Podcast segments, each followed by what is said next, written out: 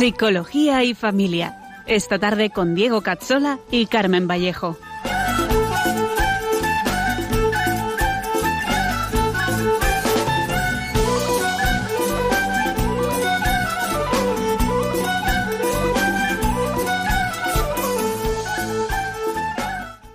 Te dijo ven y aceptaste, atrás quedó lo vivido, te dio una nueva esperanza, todo encontró su sentido y ahora estás caminando, compartes lo recibido. Bienvenidos a nuestro programa Psicología y Familia con Diego Cazzola y con Carmen Vallejo, un programa para profundizar en la psicología humana, la educación y la familia. Hoy empezamos una trilogía dedicada a la afectividad y a las redes sociales. En unos segundos empezamos.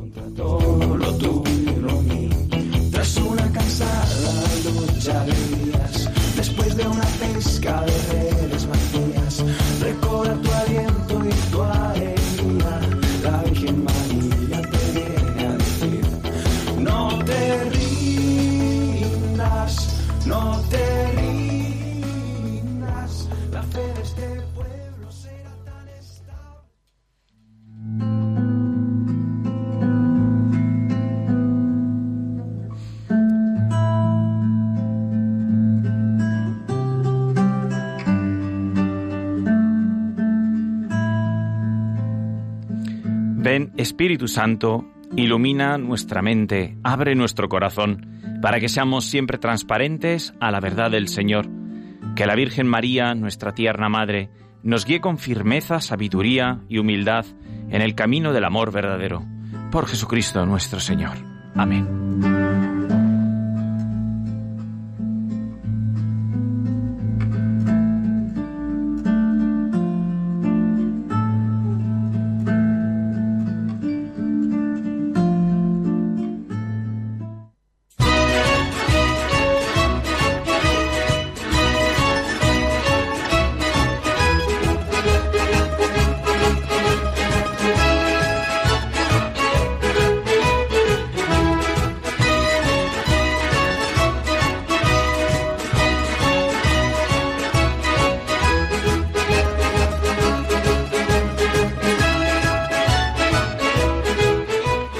Bienvenidos a todos a este primer programa de 2020. Buenas tardes, Carmen. Hola, buenas tardes. Hoy casi no llegas. No, casi, va, esto ha sido, vamos, Es- carrera sin fondo.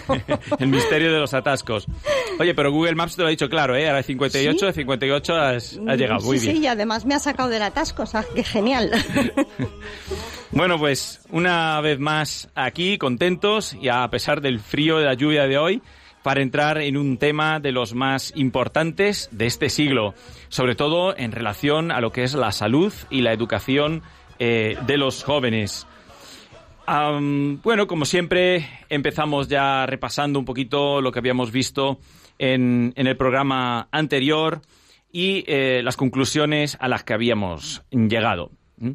Habíamos visto la última vez, eh, habíamos abordado a modo como de resumen y para centrar la atención eh, en lo más importante de nuestra fundamentación antropológica, el concepto de persona eh, era el ese, era ese acto de ser que habíamos dicho, lo es lo que es propiamente el quién de cada uno. Eh, creo que es una postura muy interesante, es, es nuestro punto de partida desde la fundamentación antropológica y eh, a partir de la cual vamos ahora a desgranar eh, los siguientes programas. Vimos que la persona no es solo alma y cuerpo, sino que existe un estatuto ontológico superior, una instancia superior que es el espíritu. Vimos que estas nociones estaban ya en Santo Tomás, eh, que estaban también eh, recogidas en el Evangelio, pero que como lo desarrolló en sus últimos escritos, eh, pues no están fácilmente presentes y posteriormente no se retomó esa distinción entre, sobre todo, la que era la subsistencia y la substancia, que era tan importante. Sí, fuimos viendo despacito la evolución del concepto de persona y resumimos un poco los temas que habíamos tratado en los anteriores 14 programas sobre la psicología humana y su antropología polian- poliana, siguiendo a Leonardo Igual es un poco complicado a veces estos, to- estos temas, pero claro, tampoco se pueden cambiar demasiado las palabras de los autores clásicos. Entonces, Mm, no. hoy quizá también tenemos algunas palabritas que vamos a intentar traducirlas todo lo mejor posible. Para preguntas y sugerencias os recordamos que podéis escribirnos al correo psicología y familia 2 con número arroba radiomaria.es y también en nuestra página de Facebook eh, www.facebook.com barra psicología y familia 2 y ahí podéis ver pues las fechas del programa, el enlace del podcast que se sube a internet, la referencia de los artículos, nombres o documentos y también, por supuesto, recoger vuestras opiniones y comentarios mm, en todos los programas. Lo más importante, efectivamente. Todos Eso pueden nos entrar en el grupo y viene muy bien. Es una forma de recoger también vuestra opinión y, y de forma fácil. ¿Mm? Bueno, pues vamos entonces arrancando con este, este nuevo programa. En este programa vamos a, empezar una serie de tres programas eh, dedicados a la afectividad y a las redes sociales. ¿Por qué afectividad y redes sociales? Bueno, pues porque Mm, por un lado, la afectividad no la hemos tratado aún como se debe eh, y es un pilar de la persona muy importante.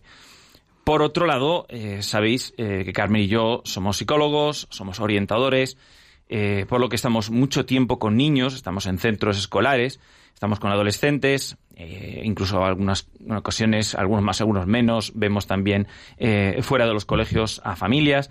Bueno, pues eh, algunos tenemos hijos, entonces pasamos las 24 horas con ellos.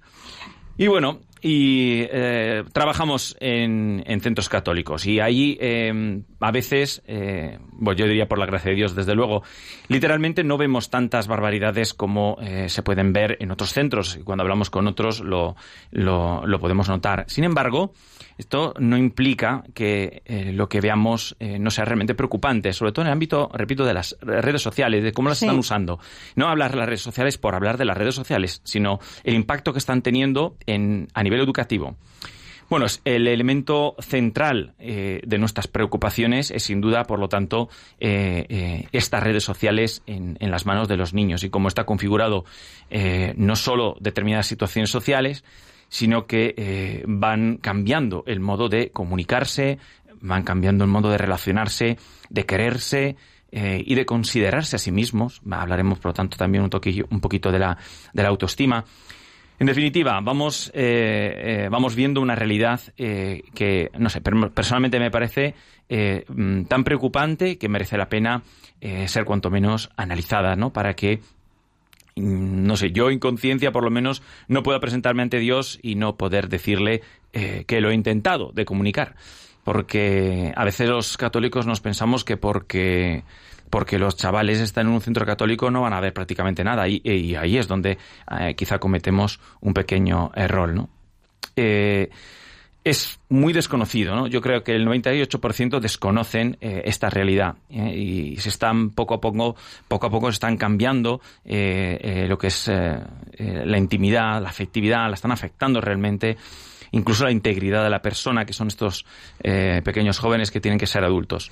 Sí, además es que, mm, pues esto que decías que es muy importante, ¿no? Que no nos vamos, no nos damos cuenta y, y el darnos cuenta, eh, sobre todo es para que, que, que los adultos aprendamos a cómo manejar esto, cómo gestionarlo, O sea, porque mm, claro, si se está produciendo este cambio tan grande en, en los chavales, pues lógicamente quiere decir que es que les tenemos que educar de otra manera y les tenemos que educar de acuerdo a esta realidad que está en la sociedad. Entonces, eh, lo importante es eso, ¿no? O sea, no, no sol- ya no solo no estar, digamos, en la inopia porque no nos enteramos, sino porque nos tenemos que poner manos a la obra Claro. con ellos y ayudarles y, y educarles según esta nueva realidad, creo yo. Pues ahí esa, esa, es la línea, ¿no? Entonces lo primero es um, analizarlo para darnos cuenta y luego eh, la idea de estos próximos uh, tres programas, digamos así, es eh, primero averiguar hoy un poquitín eh, en qué consisten las redes sociales, qué, qué nos dicen los expertos en el siguiente en la siguiente parte del programa. Luego veremos un poquitín con una psicóloga estupenda el, el, eh, el impacto que están teniendo. Es decir, uh -huh. alguien que nos desgrane lo que realmente se está viendo. Claro. Eh, y luego intentaremos ver eh, desde la parte tecnológica cómo se puede poner remedio para que no sea tan fuerte el impacto negativo. Porque tampoco se pueden excluir completamente, ¿no? no Entonces hay que aprender a convivir. De, de, Sí. de nuestro siglo, ¿no? En fin, en mi opinión es uno de los temas centrales del siglo XX y desde luego del siglo XXI, ya que el, tipo de vida que tenemos hoy, por lo menos en los países occidentales, eh, se basa y se mueve prácticamente por lo emocional, eh, lo, que, lo que impacta, lo que es sensación. El- Sí, además la relevancia de la afectividad cobra eh, especial importancia no solo por la tremenda invasión que, ha que han generado las re- las redes sociales en los más jóvenes, sino por adelantarles a las experiencias afectivas e intelectuales que no saben ni gestionar, un poco lo que decía yo antes, o sea, que, que los adultos tenemos que adelantar y enseñarles eso, a gestionarlo, no saben comprenderlo, pero sin embargo les impacta muy profundo, como si fuera eh, el, el más importante, y en realidad no lo es. Sí, y para empezar entonces con nuestra eh, primera sección, eh, vamos hoy a ver eh, qué se entiende por afectividad y qué lugar ocupa en el ser humano, en qué consiste y cómo se llaman sus elementos, porque la afectividad, llegaremos, a través de la afectividad llegaremos a la intimidad y esta es fundamental para descubrir lo que está pasando a los jóvenes de hoy. Veremos, por ejemplo, que la sede de la tristeza y el motor de la despersonalización es precisamente la intimidad, o mejor llamada, la coexistencia. Bueno, mejor que mejor llamada no, eh, más correctamente llamada, ¿no? Eh, que no pertenece a la esencia humana, a este compuesto de cuerpo y alma, es decir, al compuesto psicosomático, sino que pertenece al acto de ser personal, conformando conformado por los trascendentales que hemos estado viendo eh, en, en los últimos programas. Sí, para hablar de afectividad y, para entenderla, tenemos que remontarnos a quienes ya la han tratado ampliamente. Eh, para no recorrer muchos autores, porque sería muy largo, nos limitaremos al, al más psicológico y sistemático, que es sin duda nuestro eterno estagirita Santo Tomás de Aquino, ¿no? Y Santo Tomás ha sido siempre el referente principal para tratar la afectividad. Por eso merece la pena conocer cómo él la entendía y ya que muchos parten de, de esa concepción de ella y incluso desconociendo que la aportación inicial es de Claro, Santo suya. Tomás. Sí. O sea que- y, Además está muy estructurado, así que es, es fácil. Y Sí. Es verdad que hay palabras un poco raras, pero al final muchas Pero la parte de las emociones se entiende, sí. y también es un modelo muy desarrollado, ¿no? Sí. Hoy en día se habla casi indistintamente de emociones y sentimientos. Y en, en los autores clásicos eh, se hablaba, mm, con otras palabras, de- se hablaba de pasiones, de afectos, se hablaba de apetitos, que no tiene que ver con el comer propiamente, como ahora mi- ahora mismo se me ocurre, ¿no? La- hablaban de tendencias, que como inclinaciones. Vamos ahora entonces a tratar de entender eh, primero estos conceptos y enlazarlos con los que usamos nosotros hoy en día. Sí, en principio a las emociones se les suele atribuir eh, cierta cercanía a lo corpóreo ¿m? y cierta inmediatez en la expresión afectiva, o sea que una emoción tiene una expresión afectiva como inmediata, ¿no? Eh, De hecho, em- te pones rojo, por ejemplo, Exacto, cuando por te ejemplo, ruborizas, ¿no? Sin embargo, los sentimientos se relacionan más con la estabilidad del afecto. Es decir, son más estables y más constantes en su sensación. Eh, también son algo más difusos. eh, es decir, son menos claros a nuestra percepción. eh, de una emoción nos damos cuenta enseguida, como, como tú decías, ¿no? Te, te, da... La sientes más. Te da, pero te da muy fuerte y en ese momento y te ruborizas o lo que sea y lo notas, ¿no? Sin embargo, el sentimiento eh, eh, permanece más en el tiempo y no es tan... Vehemente, no, Exacto, no se nota tanto, ¿no? Y, y bueno, pues los clásicos no hablaban de emociones, sentimientos y afectividad, sino que más bien hablaban de pasiones, afectos y apetitos. Pero bueno, mm, Descartes es quien mezcla todos estos conceptos en su tratado Las pasiones del alma y, a partir de ahí pues mm, ha quedado una maraña de conceptos pues confusos y descolocados, ¿no? Que es lo que vamos a intentar recolocar. Bueno, vamos a entender entonces cómo, cómo lo entendía Santo Tomás y en qué palabras definía sus elementos y conceptos. Santo Tomás hablaba de afectividad cuando hablaba de facultades apetitivas e intelectuales, ¿eh? como veremos considerando, eh, por lo tanto, el apetito de forma casi sinónima al de afecto. Así que en un principio, cuando hablamos de algo apetitivo, es, es algo afectivo. Habrá una pequeña distinción que veremos luego. Con estas palabras hace referencia tanto a las facultades eh, también potencias, se llama así, o en nuestro vocabulario llamaríamos eh, facultades como los actos de estas facultades. Es decir, como la facultad y lo que ella hace los llama de la misma manera. Sí, pero lo importante es que estos afectos vienen a ser el modo que tenemos de posicionarnos ante el bien. Es fundamental. Independientemente de si se hace referencia a algo presente o a algo por realizar.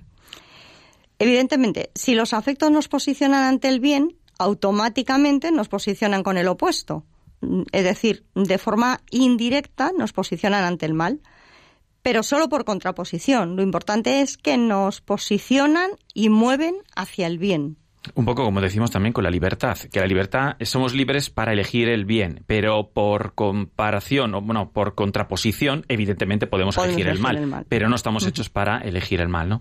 Bueno, pues Santo Tomás distingue eh, dentro de estos, eh, estos apetitos tres niveles distintos, ¿eh? que son más o menos, repito, lo mismo que el afecto, como si hubiera un afecto natural, un afecto sensitivo y uno intelectivo por decir dos palabras de cada uno, el apetito natural es la, sencilla inclinación a ser de un modo específico. Y como hemos dicho, normalmente inclinamos, estamos todos inclinados al bien. Hace referencia, por lo tanto, al origen pasivo del afecto, del apetito. El apetito sensitivo se refiere al conocimiento sensorial de los sentidos y se configura por dos potencias apetitivas, que son las que son más conocidas eh, del tomismo, quizá. Por un lado, el concupiscible, que se llama también desiderativo, porque tiene esa connotación con el deseo, y el irascible. El primero se dirige al bien deleitable, que es otra palabra un poco, pues poco usada quizá, ¿no? Eh, el primero se dirige hacia lo que es deleitable, lo que es gustoso, mientras que el segundo se refiere al bien difícil de conseguir. El irascible se dirige a lo que es arduo, por lo que es una potencia de instancia superior por ser más próxima a la razón. Esto es un concepto de posicionamientos dentro de estas cosas que vamos a hablar muy importante, veremos, sobre todo porque la conclusión se basará todo en esta realidad. Entonces, es como que hay diferentes niveles. Y lo que tira más para arriba, lo más racional, lo que va más a lo espiritual, es lo que es más valioso. Finalmente viene el tercero, que es el apetito intelectivo o también volitivo, porque en realidad el apetito intelectivo es la voluntad misma. Eh, em, es el que atiende al bien que hemos dicho en cuanto tal, por lo que no se divide en, partes y se encarga de todas las operaciones eh, apetitivas espirituales, las más sublimes, digamos así, ¿no? Donde espiritual en este caso no hace referencia, como hacemos referencia con Polo, a lo que es trascendental. Veremos que eso es distinto. Eh, sino al nivel más alto en el orden inmaterial del alma. Eh, si somos en el tomismo alma y cuerpo, el alma es la parte inmaterial de este compuesto y por tanto es la parte más elevada. Aunque veremos que luego eh, dentro hay una elevación dentro de del alma de, ciertas partes, a donde queremos llegar al final. Bueno, estas inclinaciones, las emociones, deseos, sentimientos, es decir, todos estos movimientos afectivos son de alguna forma padecidos porque tocan nuestro ser. Eh, una idea no nos afecta, por ejemplo, pero una pasión sí. De allí que los clásicos hablaran de pasiones, sobre todo cuando se referían a las del apetito sensorial, mm, las relacionadas con los sentidos, ¿no? Por eso luego veremos que para las pasiones más intelectuales o inmateriales, Santo Tomás usa más bien la palabra afectos. Ahí está la diferencia que habíamos dicho antes, ¿no? Entre afecto y apetito. Es decir, es lo mismo, pero es verdad que al final la utiliza el tema de los afectos para algo más superior. Igual que ahora tenemos entre emociones y sentimientos, de alguna manera. Sí, exactamente, ¿no? Em, bueno, pero volviendo a las pasiones, ¿no? Las pasiones implican una alteración orgánica, es decir, que conmociona el cuerpo, los actos de la voluntad, por ejemplo, no, no afectan al cuerpo, ¿no? Y dependiendo del objeto de cada una, se pueden distinguir seis del apetito, del apetito concupiscible y cinco del irascible. Claro, habíamos visto que había esas dos potencias dentro del apetito sensitivo. Habíamos el concupiscible y el irascible, y el irascible era lo que intentaba sacar adelante algo difícil, ¿no?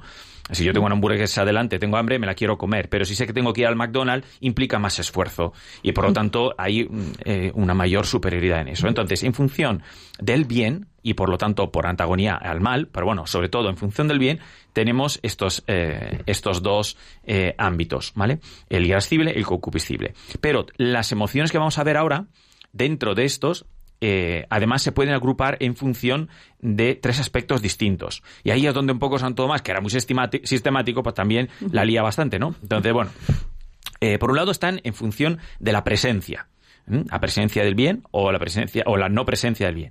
Por otro lado, la tendencia, eh, si tienden a o no. Por ejemplo, como decía, que tengo que ir a algo que no está delante. Y luego la ausencia del bien. Entonces vamos a ver un poquito esto. En función de la tendencia tenemos las dos principales que hemos dicho, el amor y el odio. El amor se refiere al bien verdadero, el que causa con naturalidad, ¿eh? digamos, inclinación, eh, digamos, aptitud, generando, por lo tanto, una atracción que experimentamos como deseo, que los clásicos llamaban concupiscencia, pero que ahora mismo podríamos llamar perfectamente como un deseo, amor, atracción. Eso en el enamoramiento se entiende fácilmente. Eh, y cuando hablamos de concupiscencia, para los más duchos, pues no es, eh, no estamos hablando evidentemente de connotaciones negativas de la concupiscencia, del combustible.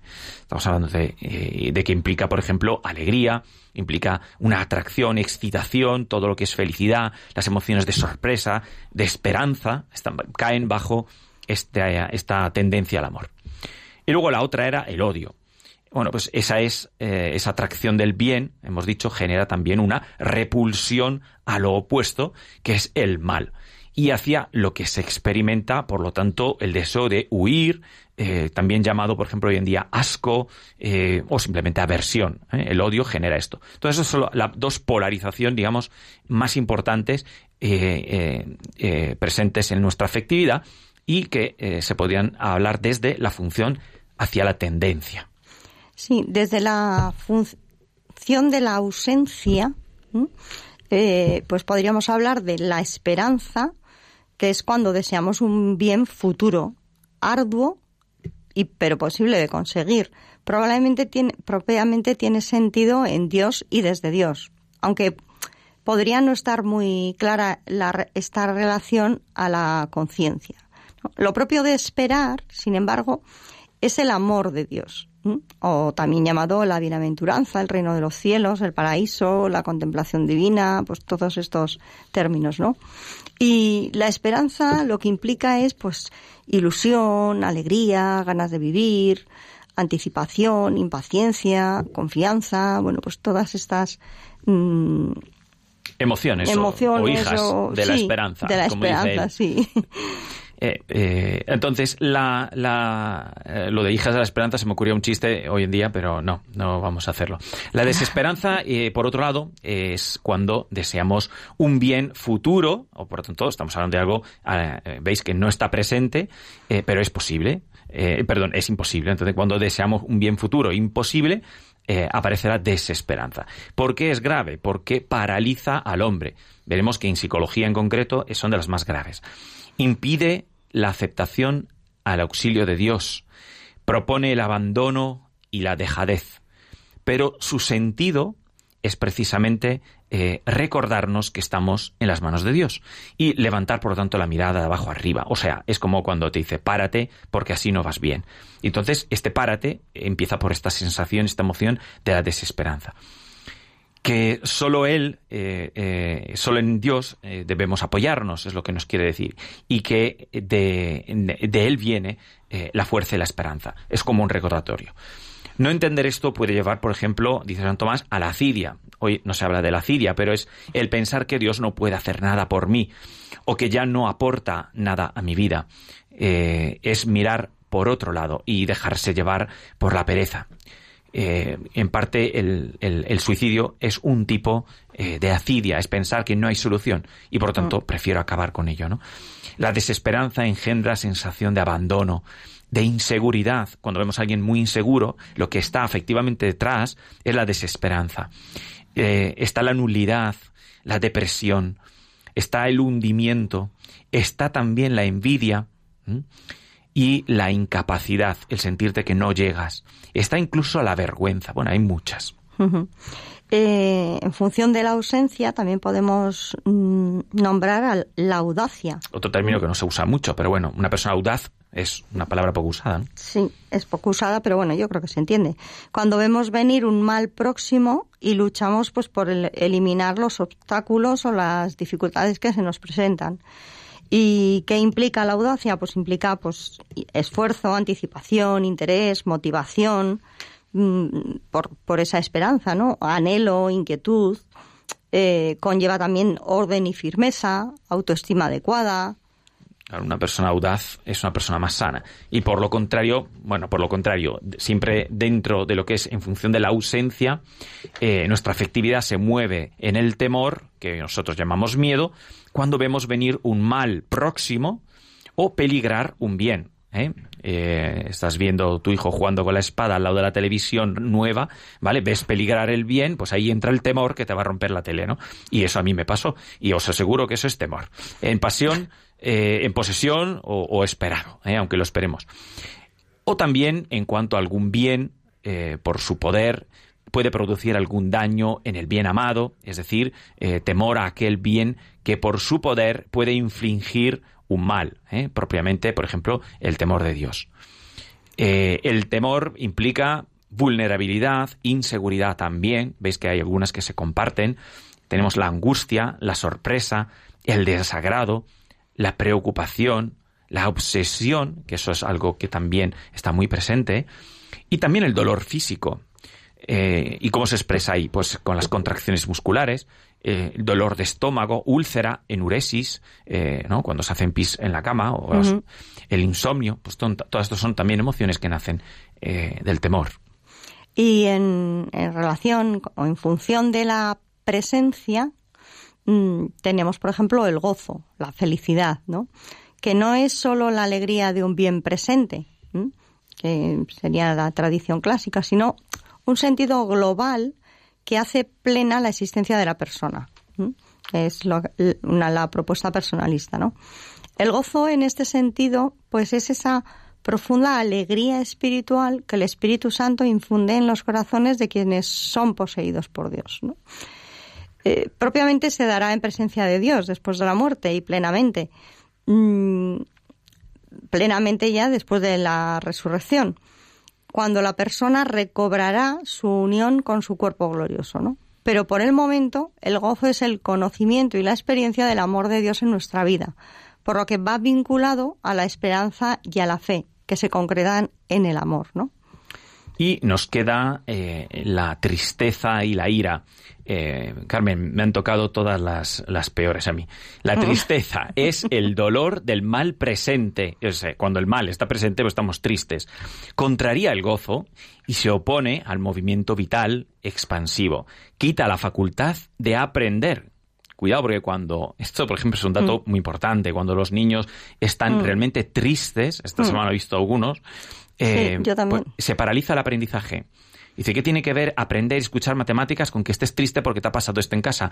Pues sí, porque somos una unidad de arma, cuerpo y espíritu y cuando las cosas en un lado no funcionan, se paraliza sobre todo el crecimiento y parte del crecimiento es eh, el aprender. Entonces se quita, eh, quita, digamos, la facultad de aprender, oprime el alma, por tanto, cuidado porque hay sentimientos ahí muy elevados, muy difíciles de afinar cuando tienes una opresión del alma, debilita la operación, que eh, a nivel de alma se puede mm, entender, pero luego a nivel práctico es también el ejecutar, por ejemplo, el prestar atención, y también llega a dañar el cuerpo. Y bueno, eh, no vamos a llevar a la contraria a Santo Tomás. Entonces, si llega a, dañar el cuerpo, es que realmente la capacidad de lo espiritual, o de lo anímico en este caso por lo menos, sobre el cuerpo es considerable. Eh, la tristeza implica bloqueo emocional y afectivo, implica abatimiento, desánimo, implica decepción. A ver quién sabe distinguir el desánimo de la decepción en la cara de un niño ¿no? cuando viene con su carita. Sí. No, no es fácil, ¿eh? No, No. es fácil. Por eso es importante que esté bien estructurado todo esto. Pero luego eh, es complicado meterlo eh, a la práctica ¿no? y verlo. Hay que trabajarlo. Implica perplejidad, la culpa, por ejemplo. La tristeza genera culpa. ¿eh? Cuando has hecho algo que está mal, eh, la cara puede ser de tristeza, pero en realidad de fondo tenemos la culpa. También el desprecio, que es difícil de confundir, es fácil confundir, por ejemplo, con la envidia. Bueno, pues esto es la tristeza. Y la última, que tiene una pequeña peculiaridad, es la ira, que es el enfado. ¿eh? Cuando el mal está presente, eh, eh, mm, cu- cuando está presente el mal, está presente la ira, que es la emoción repentina. Puede ser sed de justicia y, por lo tanto ser buena. En ese sentido, la ira no tiene por qué ser mala, pero puede pasar al corazón y convertirse, por lo tanto, en odio. Y esa es lo que se llama ira sostenida. Cuando la ira se mantiene durante un bien tiempo, eh, ya penetra en nuestra profundidad y ya nos empieza a transformar. En este sentido, la ira, eh, evidentemente, no es ni buena ni mala, depende del objeto que la suscita. Eh, así que no tenemos la excusa de ver a Jesús en el templo echándolo todo patas arriba para justificar que nosotros también nos enfadamos, porque él en ese caso tenía, tenía razones y era justo. Y cuando nosotros lo hacemos tendríamos que ver si realmente es justo. Pero es importante eh, que entendamos también una cosa, que eh, siempre tenemos que dirigirnos a, lo que está mal y no a la persona. Eh, nunca a la persona. sea yo o sea el otro, conmigo mismo. ¿Qué implica la ira? Bueno, pues muchas cosas, evidentemente. Pues, eh, aversión, el estar furioso, crispado, rabioso, molesto. También puede llevar al resentimiento, la soberbia, el engreimiento. Ves que estos, por ejemplo, son casi pecados capitales, ¿no? Si surge ante un cambio difícil que no queremos dar, ¿eh? aunque creamos que sea bueno, pues también. Sin embargo, la ira contra algo malo, en este caso sería buena, pues tiende a desplegar la fuerza necesaria para luchar contra la injusticia que genera. Por ejemplo, eh, es ira buena la que se debería tener con respecto al aborto. Eh, No contra la persona que aborta, pero sí contra el aborto.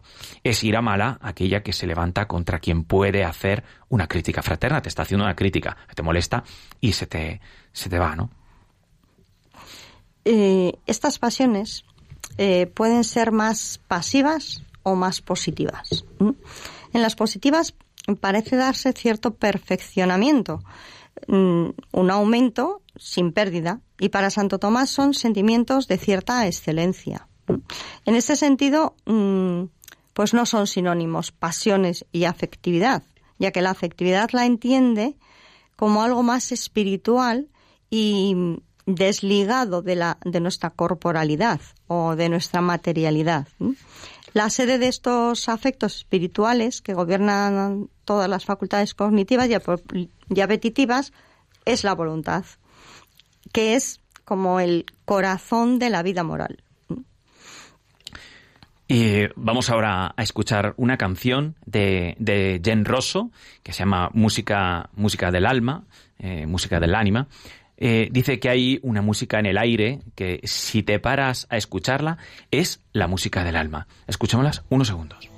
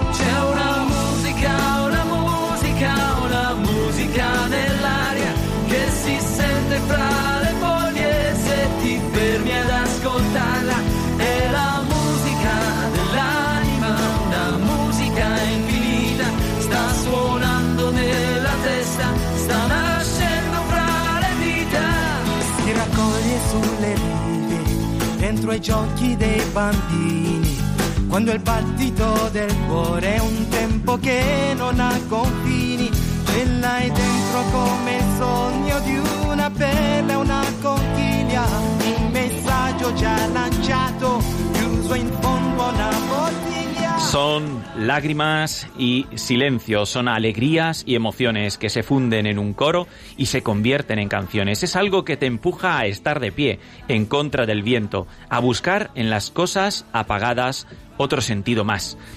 Es eh, un grupo muy católico italiano que me encanta y pues veis cómo junta la, la- la poesía, las emociones y las asigna como a la música del alma, ¿no? Me parecía interesante. Pues volvemos entonces a, mm, volvemos a, nuestro programa.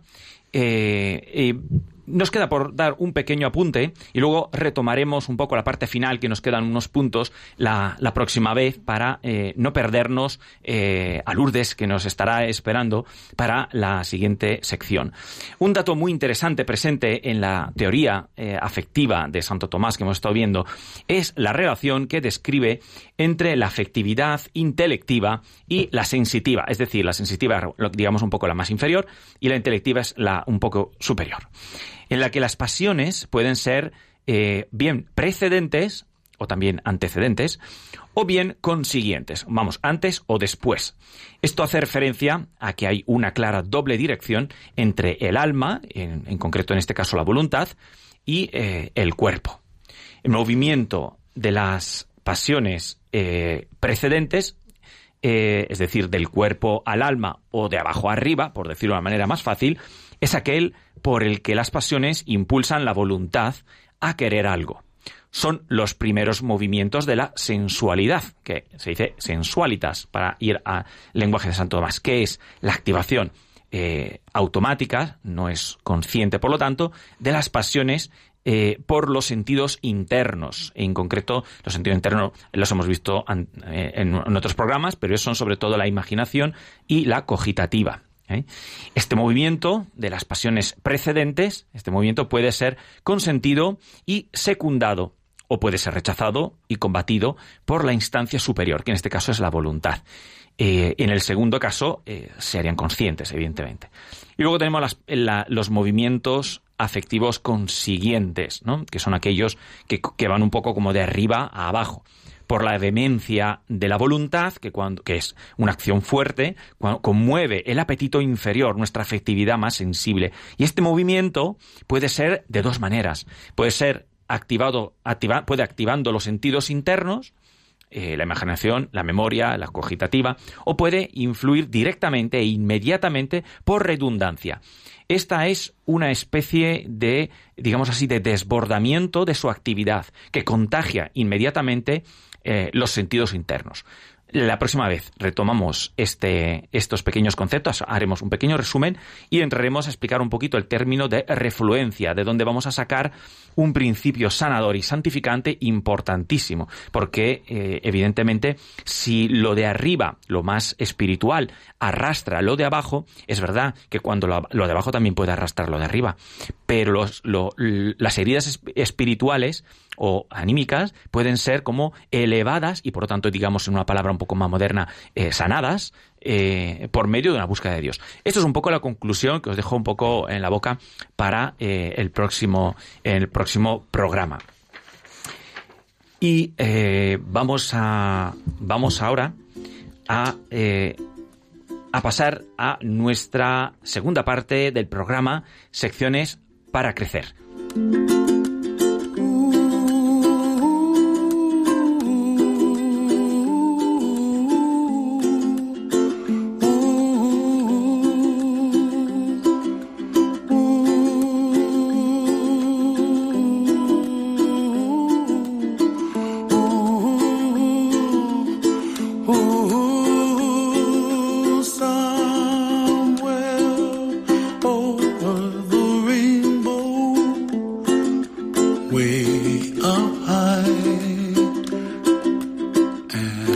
Estáis escuchando el programa Psicología y Familia con Carmen Vallejo y Diego Cazzola. Empezamos la segunda parte de nuestro programa Secciones para Crecer. Hoy tenemos a Lourdes Artola. Muy buenas tardes, Lourdes. Muy buenas tardes, Diego. ¿Qué ¿Cómo tal? estáis por ahí? Muy bien. Ahí estáis muy bien. Buenas Es que tardes, Lourdes. Aquí no- nos hablan Buenas desde tardes, Navarra, Carmen. desde Pamplona. ¿eh? Eso es. Muy bien, muchas gracias por dedicarnos estos minutitos, Lourdes. A vosotros. Bueno, lo primero te vamos a presentar a los oyentes. Lourdes es asesora de comunicación. Realiza estrategias de comunicación, tanto offline como online. Quizá luego nos lo matizas un poco qué es eso. Eh, Vale. eh, prestando este servicio, ha trabajado para diferentes instituciones de la Iglesia Católica, además de eh, entidad, una entidad financiera y en agencias de comunicación, de marketing. Vamos, que estás empapada de redes, ¿verdad? Sí, sí, eh, no, no, no me queda otra. O estoy o vamos, o muero, vamos, hay que estar, sí. ¿Pero te gustan mucho o cómo has terminado con las redes sociales? Bueno, eh, a ver, empecé con las redes sociales porque es, está claro que es una herramienta pues eh, muy útil para llegar a miles de personas. Entonces yo como, como asesora de comunicación, eh, pues para mis clientes al final era una herramienta más. Pues, eh, y, y cómo, vamos a ver, qué experiencia tienes, eh, tienes de esta? Porque hemos hablado eh, hasta ahora de afectividad, ¿eh? hemos enterrado dentro de este mundo y seguiremos en ello en los próximos dos o incluso tres programas, porque a ver cómo podemos terminar el de hoy. La idea no es solo terminar de tratar un aspecto fundamental de las personas, ¿no? que es esto de las emociones, sino entrar en el campo más delicado, como hemos dicho al principio, y donde eh, estamos viendo, eh, por lo menos en la clínica, en, lo- en el ámbito escolar, eh, que se está haciendo más daño a través de las redes sociales. No, no quiero decir que sean malas las redes sociales, evidentemente hay muchísimas cosas buenas de las redes sociales, ¿no? Pero, ¿qué opinas tú de cómo se están ahora mismo moviendo y cómo se están desarrollando? Vale, pues bueno, yo lo que creo es que lo primero de todo, cuando hablamos de redes sociales, eh, es muy fácil hablar de algo genérico, ¿no? De, de, pues más o menos quién sabe más o quién sabe menos o quién está más, quién está menos. Todos sabemos que son las redes sociales, pero yo creo que antes de, de abarcar todo lo que comentas, hay que diferenciar el uso que se da a las redes sociales. Está el uso profesional y el uso personal. Eh, en tu programa, evidentemente, eh, pues eh, intentaré hablar del uso personal que se le da a estas redes sociales, pero quiero destacar que el uso profesional eh, es, eh, bueno, lo que he dicho antes, es una herramienta que lo que permite a las, tanto a las empresas, a las instituciones eh, o a las personas que solo quieren mostrar su perfil personal, es una herramienta eh, que evidentemente eh, llega a miles de personas de una manera que hasta ahora no había ninguna otra herramienta que hiciera eso. Entonces, en el ámbito profesional yo creo que es algo muy útil. Eh, de momento, eh, yo creo que en lo personal, eh, pues como la propia palabra indica, cada uno tendrá que ver de qué manera nos, nos metemos en estas redes sociales. Eh, yo creo que en cualquier caso es un avance, pero todos los avances eh, prestan cosas buenas a la persona, evidentemente, pero hay que conocerlas bien. O sea, no, no vale decir las redes sociales son malas. No, hay que conocer ¿vale? cómo funcionan, qué es lo que ofrecen eh, y si tengo que estar o no. ¿Eso el, eh, podríamos aplicarlo en el ámbito eh, también privado? ¿O ¿Tú crees, por ejemplo, que debe- deben los padres eh, conocer, los adultos, los que tenemos hijos, debemos conocer las redes sociales? Vale, aquí existen yo creo dos, dos variantes, digamos, están los padres que, que ya tienen a sus hijos en redes sociales, pues porque lo han decidido así o porque se les ha escapado o porque han querido. o- Eh, yo creo que si están, sus hijos en redes sociales, tienen que conocer la red social. Yo creo, en mi opinión, eh, y, o sea, yo creo, a ver, yo conozco las redes sociales en un ámbito profesional, pero es cierto que en lo personal, pues yo soy usuaria y creo que los padres, me incluyo, no podemos quedarnos con, bueno, eso es cosa de adolescentes o eso es cosa de mi hijo, que no. O sea, al igual que nos, que nos preocupamos por, por, por a qué extraescolares va mi hijo, por qué compañeros de clase tiene, por cómo se comporta él en clase, yo creo que tenemos que conocer cada una de las redes sociales en las que nuestro hijo esté metido. Hay que conocerlas muy bien, hay que conocer lo que hace mi hijo en las redes sociales. Eso para el hijo que está metido ya. Eh, ¿Y si para no lo el está? hijo, y si no lo está, eh, pues hay que ir viendo, bueno, a ver, eh, esto es muy difícil porque yo no quiero sentar cátedra porque como cualquier cosa, pues eh, me cuesta mucho decir no hay que estar o sí hay que estar. En cualquier caso, eh, yo creo que para, para los hijos que están, eh, hay que saber ahora mismo, el otro día leía un artículo, que nos enfrentamos ahora mismo a dos mundos, digámoslo así. Está el mundo virtual y el mundo real. El mundo real es en el que mm, trabajamos, vamos al colegio, compramos el pan, hablamos con la gente y el mundo virtual. Entonces, ¿qué pasa? Hay que conocer bien eh, qué normas rigen el mundo virtual para estar en él. El bien y el mal es el mismo que en el mundo que en el mundo real, porque el bien y el mal es el mismo en todos los sitios. Claro. Pero, pero hay que conocer muy bien eh, pues la- las normas, o no normas, no sé cómo explicarlo, sino eh, qué maneras hay de aplicar este bien y este mal en ese mundo virtual, porque no es igual que en el real. No sé si se me está entendiendo. Sí, que hay unas reglas propias de cada mundo. Y digamos así, tanto la- y que hay que conocerlas. Claro, el, el, el mal en redes sociales eh, se puede hacer a través de un perfil socia- un perfil Falso, eh, falso, lo cual es un delito. Eh, el mal se puede hacer eh, viralizando un vídeo de una persona que no quiere ser incluida en ese vídeo. El mal mm, eh, puede ser de muchas maneras. Entonces hay que conocerlo. Mm. Eh, a la pregunta de si los hijos, bueno, eh, si los hijos tienen que estar o no en redes sociales, eh, me parece que hay que distinguir entre, entre niños pequeños, porque ahora el uso de redes sociales es verdad que se está adelantando muchísimo como todo, ¿no? Como, pero sí que convendría hacerse la reflexión siguiente. Eh, mm, nosotros ahora mismo, me incluyo, bueno, no tengo hijos en edad de ir a comprar el pan, pero nos cuesta mucho, lo sé por mi hermana o por amigas, que nos cuesta mucho que nuestros hijos hagan los recados que hacíamos antes con esas edades. Nos cuesta el mandarles a comprar el pan, nos cuesta que incluso que vayan al colegio solos, pues porque creemos que bueno que el mundo ha cambiado, que pues existen ciertos peligros, que se enfrentan a ciertas a ciertas situaciones que a lo mejor no están preparados, ¿no? Entonces, eh, sin embargo, eh, sí que estamos dispuestos a meterles en un mundo en el que no sabemos si se van a saber manejar. No sabemos si, si, si van a hacer cosas buenas. Incluso también hay que plantearse si tu hijo va a utilizar bien las redes sociales o no las va a utilizar bien.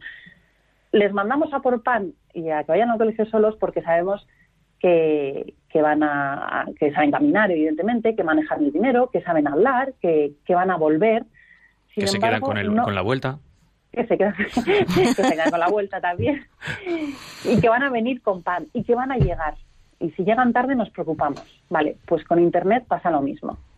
Eh, nosotros sabemos si se saben manejar en las redes sociales Eh, lanzo preguntas Eh, mm, sabemos si saben utilizar el lenguaje Eh, sabemos si, si van a saber irse de- del uso de las redes sociales cuando nosotros les digamos entonces, la pregunta, ya lo siento que te respondo con otra pregunta, pero es, o sea, yo creo que hay que plantearse eso. Eh, si nuestros hijos están preparados o no, hay que plantearse esa cuestión en nuestra cabeza.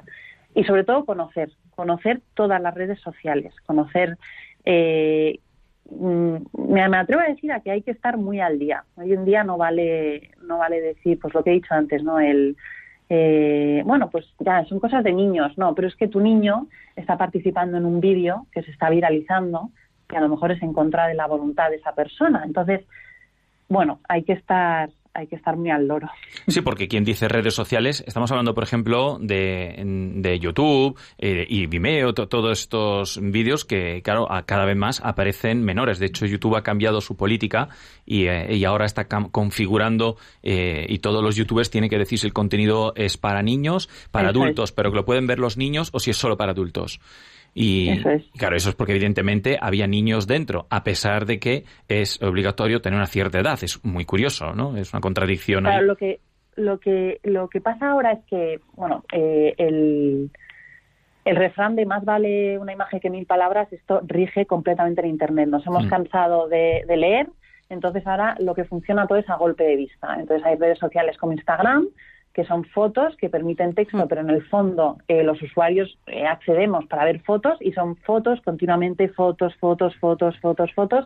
Entonces eso, para, para un menor que quizás, eh, bueno, para un menor o a un mayor de edad, que quizás no tiene su autoestima muy formada o, o que, bueno, que todavía tiene ciertas inseguridades, pues estar continuamente viendo fotos de otras personas con otras realidades que incluso pueden llegar a ser falsas, pero claro, eh, ese usuario en concreto a lo mejor no, es capaz de distinguir qué es lo falso y qué es lo verdadero, eh, pues puede resultar muy peligroso. Eh, bueno, de hecho, resulta muy peligroso. O sea, ya hay estudios ¿no? que, afirman que, los adolescentes mm, ahora mismo, los usuarios de redes sociales, presentan muchísima menos autoestima, más ansiedad, etcétera yo creo que, que, bueno, el otro día leía, leía varios artículos sobre, sobre este tema, porque es cierto que, que por mi profesión, pues no dejo de, no dejo de, intentar aprender y es que no paran de salir redes sociales nuevas, ¿no? Eh, creo que los riesgos de las redes sociales, sobre todo para los, para los, ojo, también hablo de adultos, porque no todos los adultos eh, lo manejan mejor. Eso es eh, yo creo que los riesgos de las redes sociales, sobre todo, es el primero, eh, y esta es mi opinión. Creo que es enfrentarse a realidades eh, y no saber distinguir qué es lo, verdad y lo que es mentira. Es decir, los llamados influencers, ojo, y no estoy diciendo que todos los influencers utilicen las redes sociales deshonestamente. No lo digo porque seguro que hay muchos que sí. Pero claro, si tú estás continuamente viendo la vida de una persona que aparenta pues que es maravillosa, que le regalan cosas, que viaja, pues ahí para el chaval e incluso para los adultos, eh, pues efectivamente genera cierta ansiedad, porque tú estás viendo ese móvil desde tu casa, que es una casa normal, eh, con tus amigos que son normales, y entonces eso puede llegar a, afectar. Yo creo que es, es peligroso.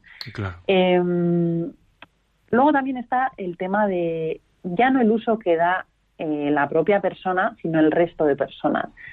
Ahora yo creo que nos enfrentamos a, a, una bueno a un mundo, ¿no? El mundo virtual este que decía en el que eh, mm, si te insultan lo pueden hacer desde un perfil un perfil falso. Incluso puede ser alguien de tu clase perfectamente y tú mm. saberlo, pero ya hemos pasado de no atrevernos a hacer ciertas cosas eh, a no insultar a la cara, hablando claramente, pero sí que nos atrevemos a, hacerlo en el mundo virtual. Entonces, claro, aquí eh, eh, el tema sigue siendo peligroso porque es muy fácil, bueno, muy fácil, es más fácil arreglar un moratón en el ojo que arreglar el autoestima de una persona, muchísimo más. Entonces, lo que al final daña este tipo de actuaciones en las redes sociales es la autoestima y es el, el pues eso el, el, propio yo no bueno eso sabréis más en el programa. Eso lo, desarrollaremos sí. Ahí es donde vamos a ir a ver cómo cuáles son los efectos. Muy bien entonces lo que dejamos entonces como eh, importante es conocer la realidad de las redes sociales, especialmente la que, si tienes un hijo, la que está viviendo, igual que conoces a sus amigos, conocer, eh, eh, digamos así, su actividad, no sus amigos digitales, ¿no? sino simplemente su actividad, cómo la está desenvolviendo, que nos hablen de lo que, lo que están haciendo, ¿no? no dejarle en ese mundo como si fuera a jugar un rato al Tetris sino eso, que es un mundo activo, que cuando están delante de esa pantalla, eso eh, lo, decía mi mujer, ¿no? Cuando, cuando, eh, cuando están delante de esa pantalla no están con nosotros, están en otro mundo, que este mundo está muy distinto y que tiene sus propias dinámicas y que evoluciona. y que si nos enteramos de cuándo ha hecho un gran cambio, mm, no sabemos de dónde venía, dónde va el tiro. Entonces, eh, pues eso yo creo que es una conclusión muy interesante que nos podíamos llevar todos, yo primero, a casa. ¿Eh? Pues, pues, muchísimas gracias, Lourdes, por, por introducirnos a estas redes sociales eh, de una forma tan profesional y, también tan certera, porque hemos llegado a una conclusión. ¡Bomba! Ojalá pudiéramos hacerlo siempre tan, tan sencillo. Muy bien, muchas gracias. Pues muchísimas gracias. Un abrazo a ti y a tu familia. Un abrazo. gracias, Lourdes. Adiós, hasta luego. Bien, pues hemos hablado con, con, Lourdes Artola, es asesora de comunicación, experta en la gestión de campañas en redes eh, sociales. ¿eh? No, no ha hecho hablar de currículum, pero créeme que es bueno. Eh, Hoy no podemos ah, abrir los micrófonos, evidentemente, porque para tratar estos temas tan profundos, eh, eh, pues hemos omitido la, parte de las preguntas y respuestas. Tampoco nos han escrito nadie en Navidad, eh, se, han, sentido cómodos con los polvorones y nadie, nos ha escrito nada. Cantando villancicos estaba. Exacto.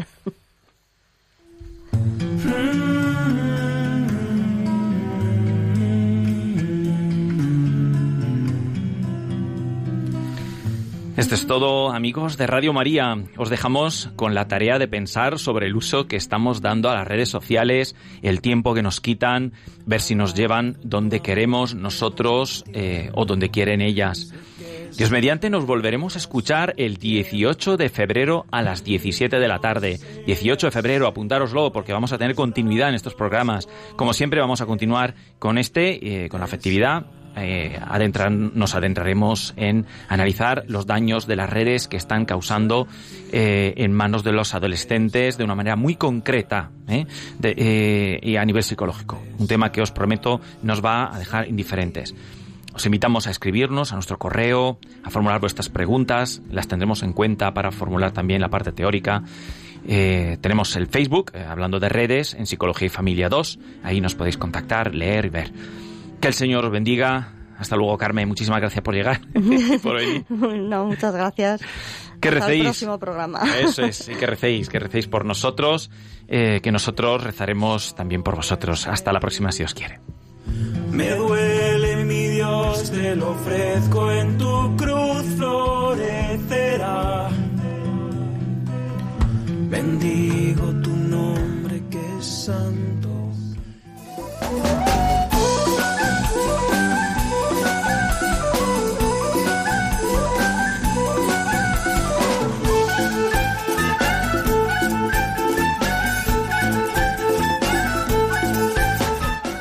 Han escuchado Psicología y Familia, esta tarde con Diego Cazzola y Carmen Vallejo.